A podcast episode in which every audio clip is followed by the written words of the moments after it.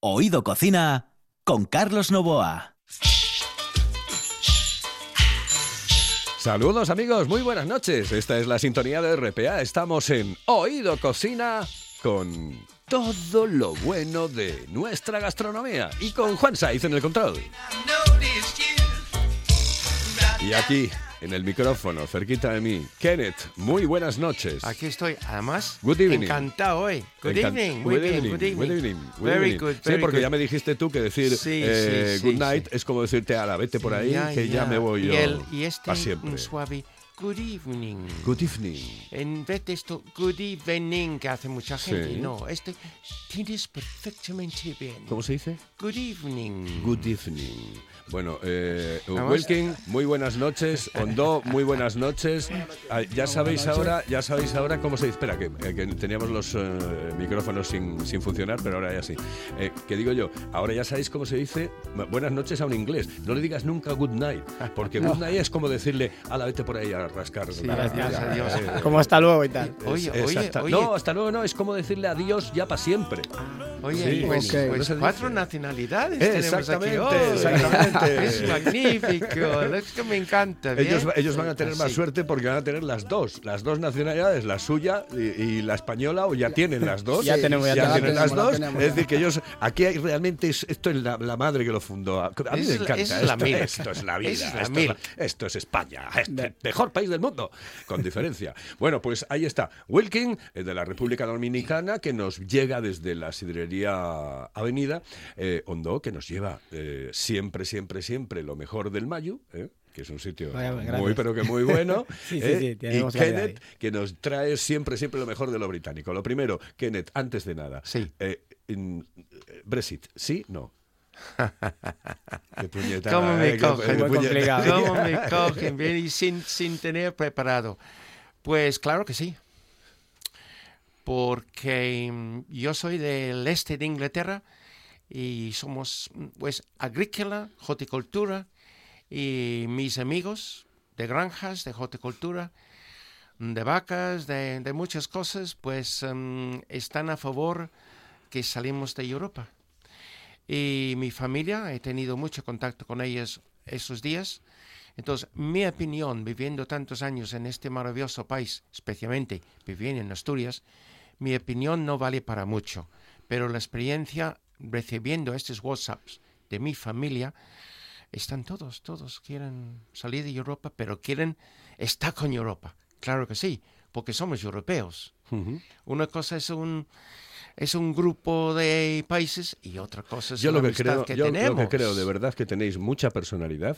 Es un país con una personalidad realmente arrolladora, terrible, y que habéis tomado una decisión que realmente va a lamentar Europa por no haber sabido desde el principio hacer las cosas bien, Mm. porque desde el principio no lo ha hecho bien. Y lo digo no solamente por la parte que le corresponde a United Kingdom, Sí. sino también a, a nuestro país, a España. Hemos entrado en una fiesta y cuidado, unos eh, tenían una moneda, otros otra, otros otra, y al final, Sí. ¡zas! Mm, Todos lo mismo. Y dice, bueno, pues como que no es así. Yo creo que sois un país muy inteligente. Yo no digo si estoy a favor o en contra, ¿eh? digo que sois muy inteligentes. Bueno, pues señoras y señores, vamos a seguir adelante y hablamos de cocina. Eh, hoy vamos a hablar de las cualidades que tiene que tener, por ejemplo, ya de mano, las cualidades que tiene que tener un buen echador. Y eso lo dejo en vuestras manos. A ver, ¿qué tiene que tener un buen echador de sidra? Y después, ¿qué es lo que se valora en los concursos de sidra? Sí. Bueno, para mí lo primero de un buen echador de sidra es gustarle lo, lo que está haciendo. Eso es lo que pasa en muchas sidrerías. Mucha gente lo hace por el compromiso de que es un trabajo que tienen que cobrar. O sea, si, como decía mi compañero, si en la mañana tú me pides, llega y me pides una botella de sidra, estoy cansado porque acabé de abrir. Si en la tarde porque tengo mucha gente, no. Esto se hace bien desde que tú abres hasta que tú cierras. Si te gusta echar la sidra bien, la vas a echar bien en cualquier momento, apurado, con prisa y en cualquier momento. Siempre la sidra debe llegar en, la en las últimas condiciones al cliente, que es en realidad quien paga y el que valora. Yo me siento bien y orgulloso y mi compañero cuando un cliente se le echa un culete y dice, muy bien echado. Tú te sientes orgulloso, pues sabes que tu trabajo lo estás haciendo. No cuando te echa un culete y te dice, ay, chaval, no hay alguien más que me lo eche o tráeme un taponín. ¿Entiendes? Ya tú sabes que tú estás haciendo tu trabajo mal. Entonces la cualidad de un buen echador lo principal es gustarle y si te gusta, pues te va a preocupar en cada día en hacerlo mejor. No, vosotros entrar, que esto es una tertulia, ¿eh? Exactamente. Y tú, Kenneth, también puedes entrar y punto pelota. Eh, estoy, mira, estoy sin palabras porque soy tan feliz de ver esos dos chavales aquí hoy, porque y me he hablado muy bien de ellos, bien. um, un, un, bueno, casi compañero de competición de ellos, Víctor, ¿verdad? Lo- Sí, sí, sí, sí. Ah, Víctor, sí, del- de la Folla de, de la Tomás. Tomás. Eh, Sí. Y nada, me ha hablado muy bien de ellos y aquí están hoy, eh, vaya sorpresa. Muchas gracias. En Otra de- principio me gustaría escuchar. Sí. Ah, vale. Bueno, voy a retomar un poco la pregunta que habíamos hecho. El, tema del, de una cualidad que tiene que reunir, que sí es bueno que ahora que vamos a profesionalizar un poco ese trabajo de la hostelería que tuvimos muchos años, por no decir siglos machacados, porque no se consideraba un trabajo, sino una vía de escape para ir tirando. Y ahora se quiere dignificar. Yo creo que también es verdad que hay que exigirle ya un poco más al escanciador. El cliente, por su parte, exigir que haga bien su trabajo. Nadie va a una notaría y si le dejan sin cuña o el apellido mal puesto, marcha contento. Pues igual que un notario hace eso, en el, en el nivel que corresponde al escanciador, exigirle que tenga conocimiento del producto que está manejando, que en este caso es la sidra, que controle un poco la temperatura, que dé un poco de consejo al, al cliente. Oye, mira, métemelo al hielo, más hielo no, que esto no va a saber tan nada. Oye, métemelo en el congelador, no, porque esto no- el, el- el objetivo es que lo degustes y que tenga conocimiento real del producto y mira, casi es mejor ahora que en invierno que lo tomes casi atrás, que lo tenemos ahí fresquito, que metételo entre hielo que te lo vamos a picar. Entonces, bueno, quieras o no, el, ya soy un profesional, vivo de eso, mantengo a mi familia con el sueldo que saco de aquí y eso es casi obligado el tener un conocimiento real de lo que estoy vendiendo porque me daré comer y porque soy un profesional y me gusta lo que estoy haciendo. Entonces yo creo que más que una exigencia es una necesidad de que estemos formados para poder hablar un poco de, de producto que estamos vendiendo. Y lo de marcar el, el tiempo también, ¿no? Porque eso es importantísimo. Es decir, que no te diga el tío, oye, joder, que ya viniste hace no sé cuánto, déjame en paz. Es decir, casi casi tener la psicología La de psicología, saber qué mesa quiere, qué mesa no quiere, quién quiere o quién no quiere, ¿no? Mayormente, si tú estás haciendo bien tu trabajo, tú te das cuenta que la sidra lleva unos 5 minutos. Pero claro, hay gente que bebe el culete cada 3 minutos, otro como bebe cada 8 minutos. Pero mayormente depende de cómo está elaborada la sidra, mayormente el secante. Tú mayormente sabes cuando un vaso ya lleva 3 minutos, 5 minutos, sin, si se te olvidó. Oye, porque claro, tú vas a una mesa, vas a otra y puedes tardar un tiempo. Tú simplemente mirando el vaso te das cuenta si esa persona ya tiene más de 5 minutos que no ha bebido o tiene menos de 5 minutos que bebió también, por el secante que queda el vaso. Si a cualquier día que te acerques a una cirería, verás que cuando te echan un culete, de a partir de los 2 minutos a los 5 minutos el vaso va secando, de arriba hacia abajo. Si tú estás atento a tu trabajo, te das cuenta de que ya necesitas, quiero un culete. No vaya tú eche un compañero, siempre somos uno más de uno en la cirería. Venga alguien hecho un culete, como suele pasar, que llegue el otro seguidamente atrás y agarra el vaso para echar tú. No, no, para, que ya bebí. Que- eh, claro, esa- es, es que Ah, yo eso, eso te iba a decir, eso sí iba a decir. Digo, muchas veces, eh, digo yo, mm, mm, organizaros un poco. Organizaros un poco porque Sí, me estáis volviendo importante. loco. Claro, no puede venir un compañero tuyo, emborracharte echarme aquí en un y, de- minuto. y al- claro, y a los dos minutos tener al otro encima que me quiere coger el- la botella y encima muchas veces no te das cuenta y ya te echó el culete Y ya dices, está, el "Joder, se problema. acabó de Y beber". ya ahí está el problema. Eso es un poco lo que dice él. Si el vaso está muy mojado, ya doy por entendido que acaba de beber. Sí. Si, veo que está seco, ya ahí mismo entro en acción. Y si tengo alguna duda que el vaso está entre medio, un culetín, ya te dice el cliente, aguanta un poco.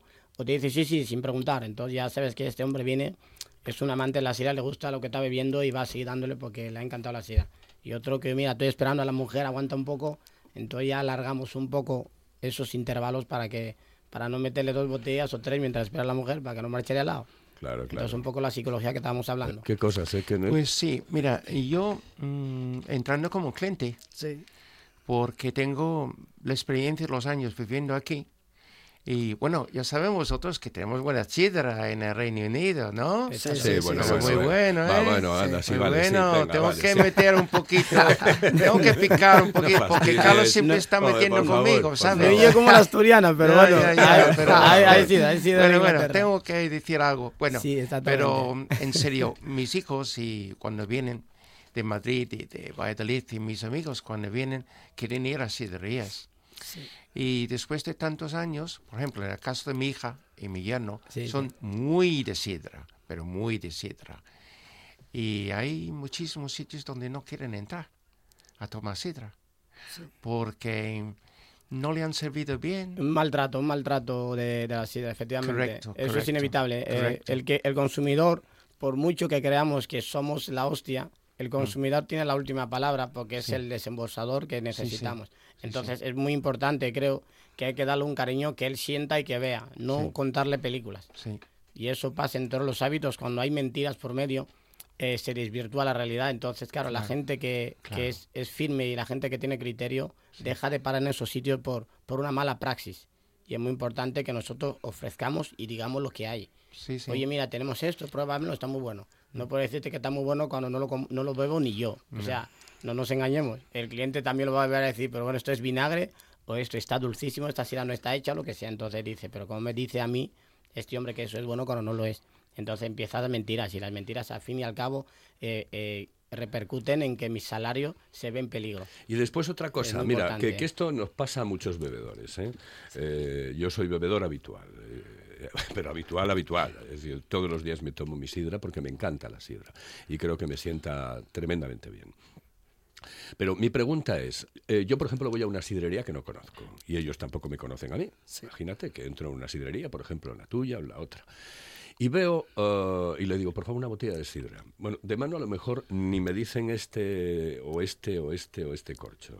Lo cual, bueno, en principio no me importa, porque digo, yo me va a ofrecer lo mejor o lo que él cree que es lo A lo mejor. que creo que lo Bien, mejor, efectivamente. y me ofrece esa botella de sidra. Y sin embargo yo miro a izquierda y a derecha que son eh, consumidores habituales de esa Y sidrería y están con... eh, exactamente. Empieza Y digo yo, y ya me empiezo a mosquear. Digo, a ver, vamos a ver, vamos a ver, vamos a organizarnos un poco. Es decir, eh, cuidado, a mí, porque no me conocen, me dan una sidra. Y estos tipos que llevan toda la vida aquí y que beben todos los días en esa sidrería y son clientes habituales, les dan otra. Hay algo que no me concuerda. Eh, Y a mí eso no me sienta excesivamente bien. Eso te lo explico, porque mayormente yo en la sidrería tengo dos sidras, mayormente. Dos sidras naturales normales y dos de O. ¿Qué suele pasar? Mayormente siempre hay clientes, como lo que tú dices, que están todos los días ahí y suelen tomar una sidra. Yo tengo una sidra el año entero única. Y luego tengo otra para alternar, porque también eso depende del cliente. Hay clientes que les, gusta la sidra un poco con amargura, otra con acidez. Entonces, siempre tengo dos sidras parecidas. No iguales, pero parecidas. Sí, pero me estoy poniendo en un caso, en, En el caso caso, de sí. que prácticamente todos los clientes habituales están tomando un corcho que no es el mío. Exactamente. Entonces lo que te digo es que esos son los clientes que toman las sidras mayormente habitual, que tú tomas siempre. Pero mayormente yo tengo la barra. Cuando llega la barra un cliente normal, sidra, le digo las la dos sidras que tengo. Si me dice, ¿cuál tú me recomiendas? Mayormente le doy la que creo, como dices tú, la que está a condiciones. Luego tú la tomas, me dice la segunda botella o a media botella, bueno, ponme esta. Y me suele decir, "Coño, me gustaba más esta. Bueno, ya yo le dije las dos sidras que tenía, pero a mi parecer te di la, la mejor. Son las dos buenas, pero te doy la, me- la que No, pero yo fui legal con usted, Sí, señor. sí. Es decir, yo le dije lo que Mayormente. Eh, pero digo que no en todos los sitios pasa así. Es decir, por ejemplo, en vuestras dos sidrerías tratéis bien la sidra, eh, os gusta tratar bien la sidra y encima tienen a dos campeones como son Wilking y, y Hondo. Es decir, eso ya dice algo de una sidrería. Bueno, eso está señor. más que claro. señor. Es decir, Sí, eh, que, que tengas un, un tipo que, que- que sale en los periódicos y que ha quedado campeón, pues eh, uno dos veces, el otro no sé cuántas, tres, cuatro o cinco, lo que sea. Eh, la historia está en que eh, esa gente, eh, tú ves que va a tratar bien las sidras. Pero hay otros sitios Claro que sí. mm, donde vas al libre albedrío, oye, vamos a tomarnos una botellina. Oye, ¿dónde? Pues dicen, joder, es que lo único que está abierto es esto. Vale, Mm. bueno, digo, "Ah, yo nunca entré. Tú t-". y entras y ves que no...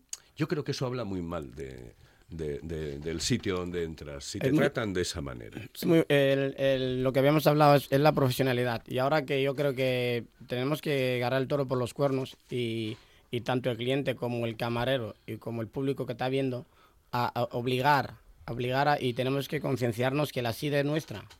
La sidra es nuestra, entonces eh, yo no puedo ir a un sitio y tú me pongas el vaso así y me lo tires así. Bueno, Te- tiene, el cliente tiene el deber de posar el vaso y no pagar la sidra.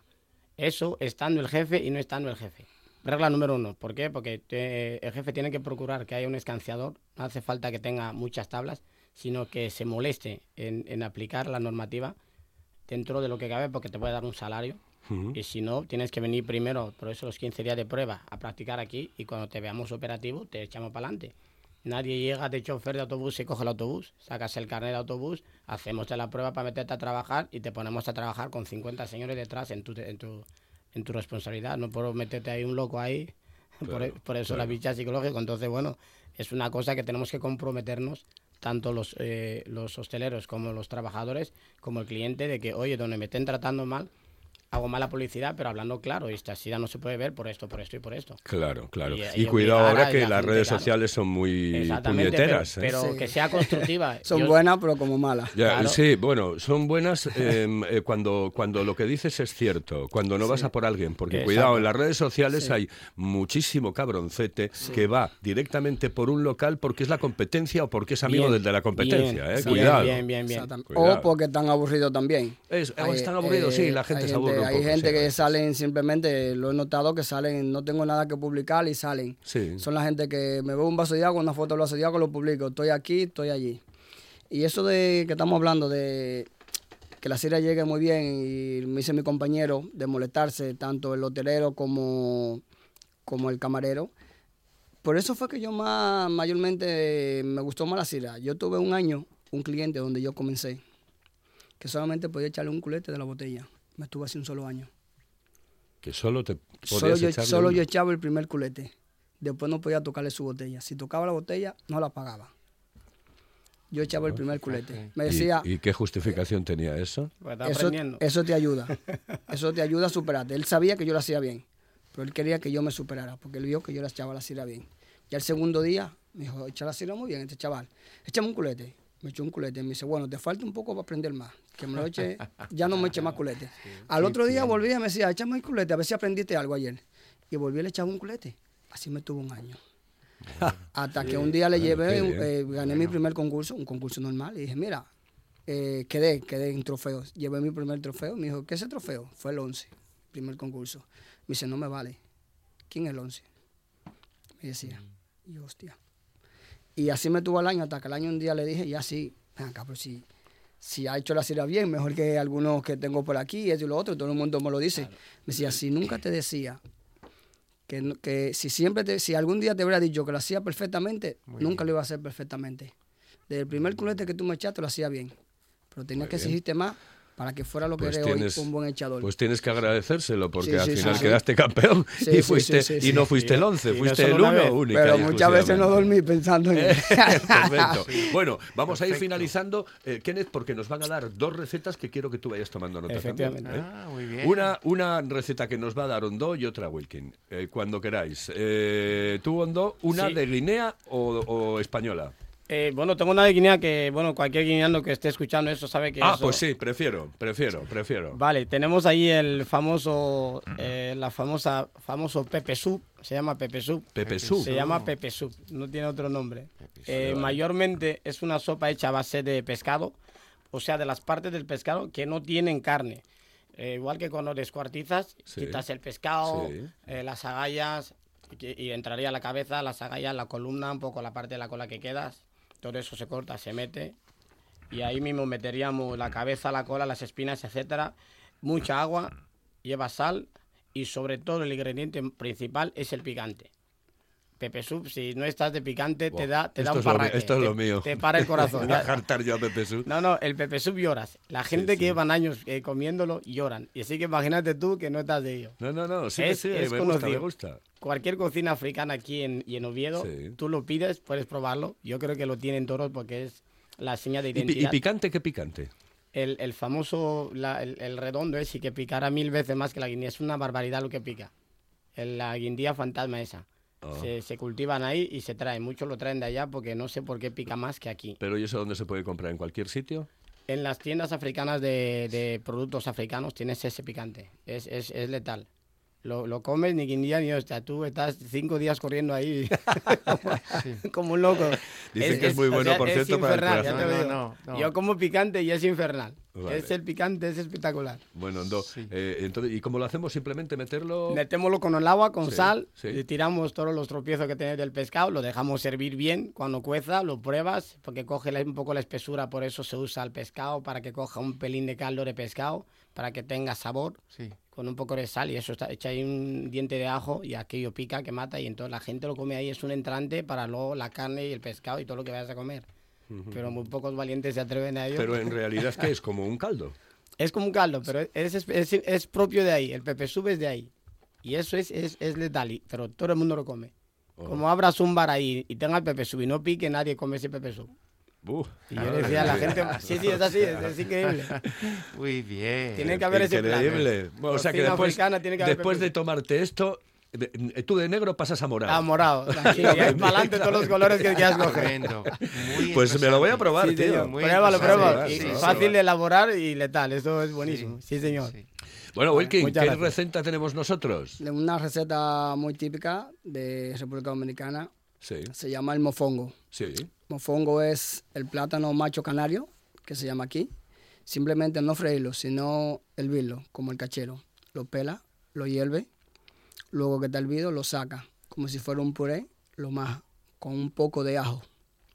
Entonces, con ese sabor de ajo, entonces después que esté majado, tú coges la corteza del cerdo, mayormente, de la costilla, la corteza, lo que es un poco la piel con la grasa, Sí. solamente eso, la carne no, solamente la piel con la grasa. Lo fríe, lo pica con el cuchillo, bien pica, trocito pequeñito, y se lo echa al, al plátano canario. Lo maja, porque claro, frito la corteza es como rugiente, como aquí el chicharroncito. Cuando tú lo comes, matica y ruge. Entonces eso se llama mofongo. Es algo muy típico de allá y muy rico que le gustan a todo el mundo. ¿Se come con patatas? ¿Con qué se come? No, ya, directa, ya directamente sin patata. Ya el plátano canario es como viene siendo la patata. Hace de pan. Hace ya de pan, ya es como un puré. Sí, sí, Se come sí. directamente y ya de... O sea, es como un puré de patata. Exactamente, pero de plátano canario, majado, y luego tú le echas el chicharrón, se llama chicharrón, la corteza del cerdo mayormente, junto, pero bien picadito, lo cual no tenga que estar con el cuchillo partiendo, sino es simplemente comiendo. Cuantas veces lo comes, la cucharada te sabe a ajo y te sabe a sofrito de la carne de cerdo, que está muy rico. Viene siendo como el bacon, se sabrá bacon mayormente. Oye, y oye, una pregunta antes de, de que os vayáis. En, en Guinea y en eh, República Dominicana, Sí. ¿quién cocina siempre? ¿La mujer? ¿Siempre?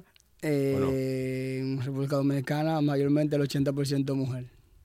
Sí, o- eh, en nuestro caso fue diferente porque, bueno, me- yo aprendí a cocinar ahí porque en mi casa fue más que patriarca, fue matriarca. Fue, eh, mis, tíos son, mis tías son todo mujeres, no conocía hombres prácticamente, entonces aprendimos a hacer la misma labor el hombre y la mujer. Entonces, bueno, eh, aprendí a planchar, a coser, a cocinar, entonces no puedo ofertar mucho de ahí, pero depende también de las familias, que si Claro. son patriarcas, unifamiliares Claro, o claro, tal, entonces eso afectó también nuestra educación. Oye, Carlos, vaya dos.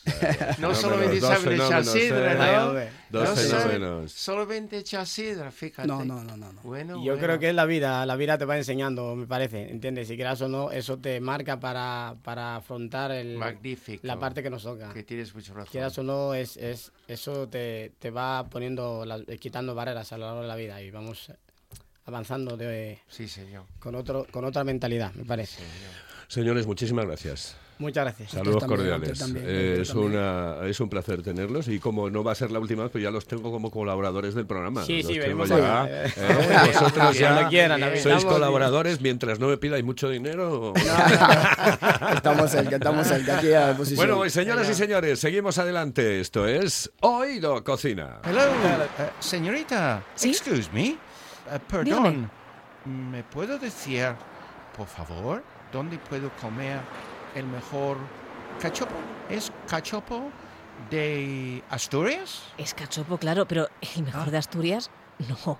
El mejor de España y, y, vamos, y del mundo entero. No. En Oviedo, en el Pichote Café de la Tierra, en la Plaza Gabino Díaz Merchán. Pero mejor llame para reservar, ¿eh? Apunte. 984 28 29 27. 984 28 29 27.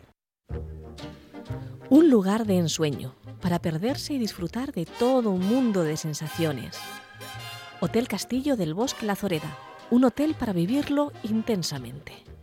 Spa, restaurante, puff inglés y dos salones que pueden albergar cualquier tipo de evento. Llámenos al 985-963333 y reserve. Hotel Castillo del Bosque La Zoreda, donde los sueños se hacen realidad.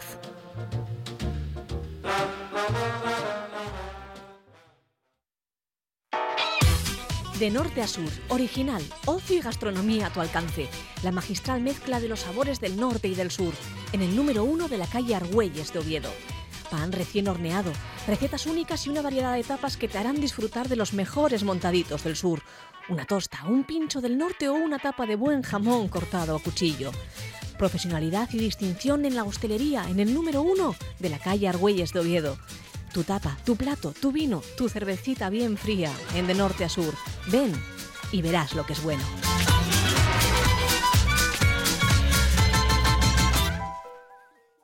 Oído Cocina con Carlos Novoa.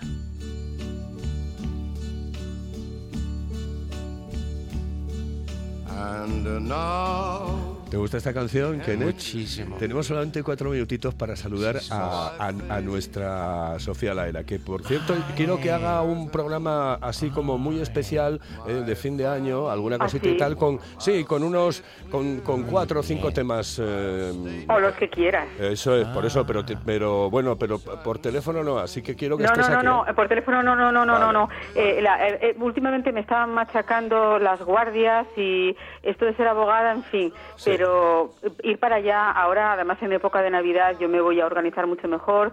Ya no es la esclavitud del despacho, con lo cual yo podré estar allí y además, sí, sí, por ¿Y supuesto. puedo Pues yo sí, estar tú, tú, tú vas a presente? estar, tú vas a estar. Ay, Sofía. Y nos tenemos que ver, porque además a mí Es- me deben un Lemon Card de estos especiales para mí, especial edición para mí. Algo pasa con este Carlos. No quieren que tú y yo estamos juntos. No, no, pero no, te no, es preocupes, ella, es que ya te ella. avisaré, ya te avisa- no, ya te avisaré cuando vaya. Algo Que yo hablo- pasa. ven- vengo a hablar de una edición especial también. Bien, bien, bien. Oye, eh, bien. vamos con la canción porque hoy sí que vamos mal de tiempo, pero eso sí, programa especial, Sofía Laera, ¿eh? Sí. aquí en la radio. Sí, sí. ¿Eh? Muy ¿De bien. acuerdo?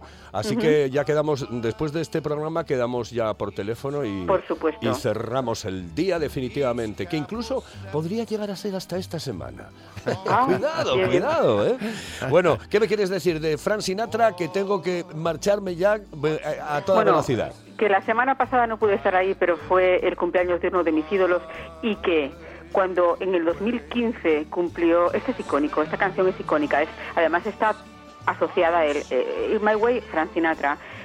Eh, eh, Frank Sinatra era un grandísimo embajador de Jack Daniels, de tal manera que en el 2015, cuando se cumplieron 100 años de su nacimiento, se mm, editó una botella, se, fabricó un- una botella especial Jack Daniels por la especial relación que él tenía. Él la llamaba el néctar de los dioses y además el- el- en, el, en el escenario él se subía con su eh, vaso de Jack Daniels que no le estropeó esa voz maravillosa que él tenía en ningún momento y, y en ese homenaje a él es como, co- además con unas barricas especiales, unas barricas especiales para envejecer el whisky tal como le gustaba a él, que fuera fuerte.